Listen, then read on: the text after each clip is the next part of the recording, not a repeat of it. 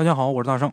哎，今天大圣啊，给大伙儿说这么一期短片的真人秀故事，故事都不长，但是贵在真实，哎，挺有意思，大伙儿一起来听听。哎，话说鬼友他爸呀是跑大车的，在二零一八年农历腊月二十一，距离过年还有九天的时候，鬼友他父亲在一个凌晨出车祸去世了，享年四十五岁。那么咱们讲话呢这跑大车的都迷信，鬼友他们家也不例外，家里边供着观音，供着财神，逢年呢还给大车上香摆供，而且几乎每年鬼友他爸都会找观香的给看一看这一年的运程。也就是出事的这一年，鬼友他父亲呢托人找了一个很神的师傅，这师傅就给他算，就说你今年有灾，尤其是下半年，说你呀别出门。而且这师傅啊，还给他一个红绳，说这是细命，过去今年这坎儿还能再活三十年。鬼友他爹也确实老实听话，因为他信这个。一八年整整下半年，他都没出过车，那段时间他就天天在家。但一晃就到了年底了，到年底的时候，这大车是旺季，跑一趟海南，跑一趟贵阳之类的，能差不多挣两万块钱。身边人都挣钱，他爹看着也眼红啊，心想着快过年了，我出去跑一趟，我挣个过年钱。跑完这趟我就回家过年，哎，然后就出发了。也就是当天晚上凌晨十二点五十八分，高速追尾另一辆货车，鬼友他父亲是当场死亡，他两个人，司机倒是没什么事半夜这司机困了，前面就是收费站。鬼友他爸就想着替这司机替一会儿，结果呢，就这一会儿就出事了。哎，这就是命里该着，该着你今年死，人家师傅也都看出来，也都给你法子了，你偏不听，总抱着侥幸心理啊，就心想着我挣点过年钱，我这过年能宽敞宽敞。这回彻底宽敞了，哎，他撞死不白撞啊，能赔点钱，宽敞是宽敞，人没了。所以说，有的时候有些事儿不能犟。他爸不是二零一八年年底去世的吗？他在二零二零年交了一个男朋友。咱们这位鬼友是个女生啊。二零二零年的时候交了个男朋友。有一天晚上呢，他们两个在外边吃完饭，她这男朋友就送她回家。送她回家的时候已经半夜十二点多了啊。车停在马路边上，然后她这男朋友突然间问她：“你家旁边不是没人吗？”鬼友他们家旁边这个左右邻居都搬走了，很荒凉。鬼友说：“对呀，怎么了？”然后她这男朋友什么都没说。他俩又在车里边坐了一会儿，说了一会儿话，然后她这男朋友就回家了。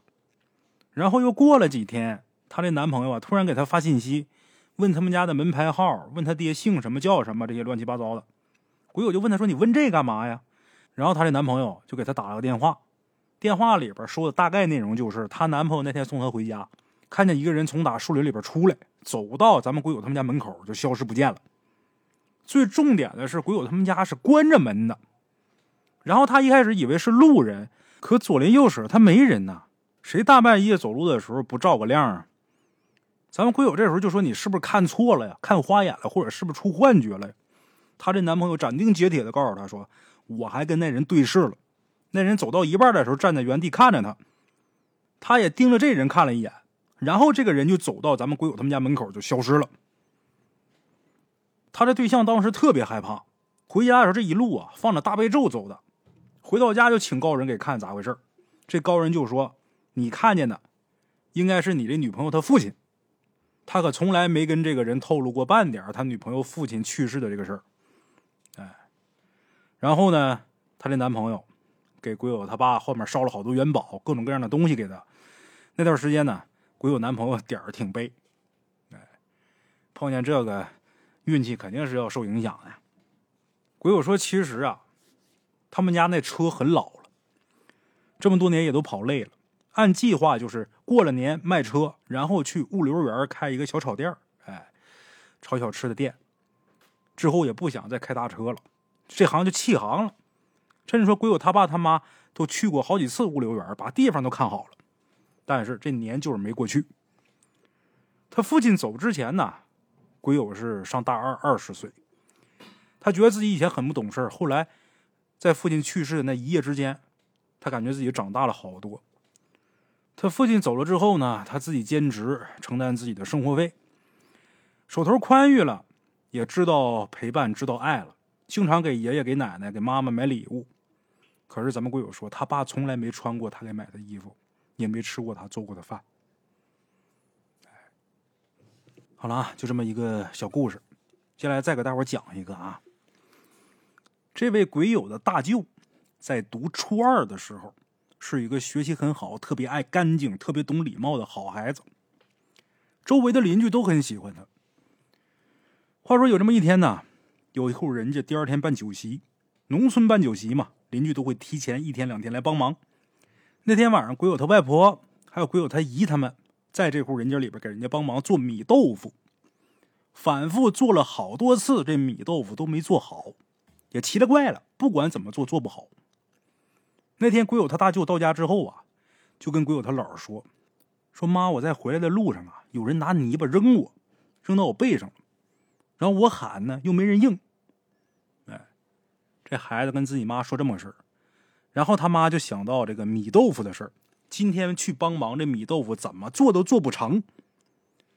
这当妈的隐隐的就感觉要出事儿。当天晚上约么凌晨一点左右。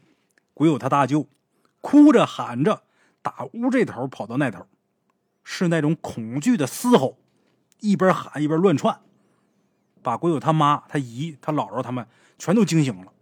问他怎么了，他一边哭一边说：“有鬼打他。”哎呦，听了这话之后，鬼友他姥爷就去外边啊撅了一根棍子，回来之后帮自己这大儿子，也就是鬼友他大舅打鬼。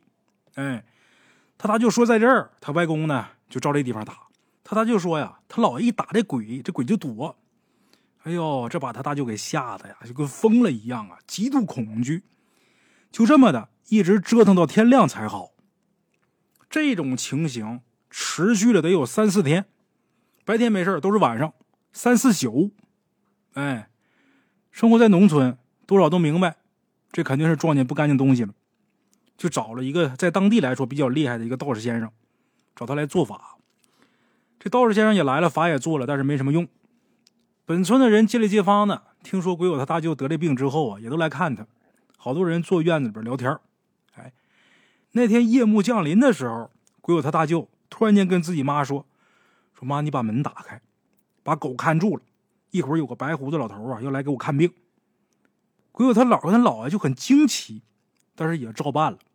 要么九点钟左右，鬼友他大舅说：“妈。”你把门关了吧，啊，我们家人太多了，他今天晚上不来了。那天院子里边不是坐了好多街坊吗？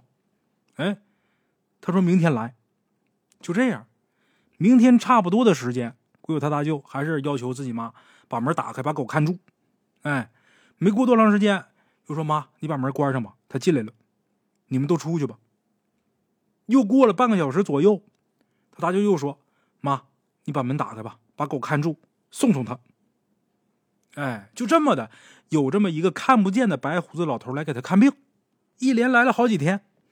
每次这个白胡子老头来给他看病以后，鬼友他大舅都会吃药。哎，怎么吃呢？把水倒好，把手心微微摊开，里边是空的。但是这会儿很奇怪的，就是满屋子里边能闻见很浓的中药味儿。哎，这老头一共给他看过三次，一连三天。后边鬼友他大舅说啊，那白胡子老头走的时候跟他说，说什么呢？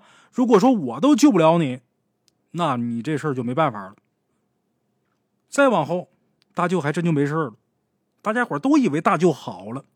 可就在距离他第一次犯病快满一个月的时候，有一天大舅突然间哭了。大伙问他怎么了，他就说呀，那鬼走的时候，他不是说有鬼打他吗？那鬼走的时候，告诉他，一个月之后，我来带你走。后来还真就是，还差两天满一个月的时候，鬼友他大舅在早上走了，人没了。哎，第二年，鬼友他二舅跟他大舅一样，前面那些咱就不赘述了啊。但是鬼友他二舅运气好，刚好碰见一个茅山道士。哎，这位道长可能是。这个功力更高强一点，鬼友他姥把这位请来，这位来了之后给做了法，鬼友他二舅啊还真就好了。这道士说啊，为什么会出现这种情况？因为鬼友他姥姥家这个堂屋后边有一座山，这座山有一个坟墓，这房子正好对着那坟。哎，在过去饥饿年代的时候，这个有不少饿死鬼埋在这个坟墓的周围，有一个大主坟，旁边还有不少这个当时饿死的人。说这些鬼怨气都比较重，所以一般道士他那道行不行，做法收拾不了。这位道行算高的，把这事给解决了。哎，后来鬼友他姥姥说呀，就说就他姥姥家这个房子吧，以前是一大户人家。这地方是个好地基，但是这户人家后边啊就衰败了，孩子呢都死了，就剩下唯一的一个孙子了。这孙子也在房前那口井边上玩的时候，掉井里边淹死了。哎，后边还活着的其他人就走了，走了之后，这房子慢慢慢就塌了，就没了。这地基还在，地根还在。鬼友他姥家就是接着这地根盖的房子。哎，之前那一大家子。没摔之前，这地方是块宝地，但是由于后边埋了好多饿死鬼，这地方就成了一个凶宅了。凶宅倒了，他姥又在这个地基上翻倒扶起，大伙想想，那房子住着能好？后来他姥跟他姥爷把这房子房向给移了，哎，打那之后，还真就再没有什么其他的事儿啊。好了啊，至于那个白胡子老头啊，他到底是谁？这大圣我还真不好说。嗯，鬼友说呀，有可能是土地公公。这我反正不这么觉得。如果是土地公公的话，不应该怕人，不应该怕狗，啊，他来治病救人呢，是吧？行了，今儿这期故事啊，就给大伙儿说到这儿吧。待会儿大圣啊，得带着家人去医院。这两天这全家都让这病给折腾够呛。现在北方这边又闹这叫什么什么什么病毒了啊？有什么混合型的病毒，有什么的，反正是左一茬右一茬的，老严重了。好在我还没倒啊，有我撑着呢。待会儿这故事啊。为什么录这么短？因为马上录完我就领着家人去医院了。啊，得了，今儿就这样吧，对不住了啊，咱们下期见。